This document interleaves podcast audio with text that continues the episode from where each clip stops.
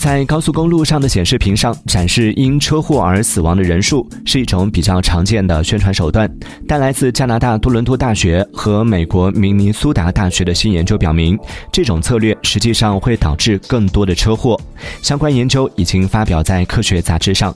该研究主要集中在美国德克萨斯州，那里的死亡警示牌为每个月只显示一周。研究人员比较了研究之前的数据和研究开展之后的数据，结果分析对比发现，与没有死亡警示牌的几周相比，有警示牌的一周里发生了更多的事故。在放置警示牌后十公里的路程里，事故量增加了百分之四点五。科学家称，人们的注意力是有限的，当驾驶员的认知负荷已经达到极限时，又增加了一个。引人注目的清醒的死亡提醒，可能会成为一种危险的、让人分心的因素，特别是在繁忙的高速公路上行驶，对驾驶员的认知要求很高，而且死亡数字越大，影响就越大。另外，还增加了多车连环碰撞的几率。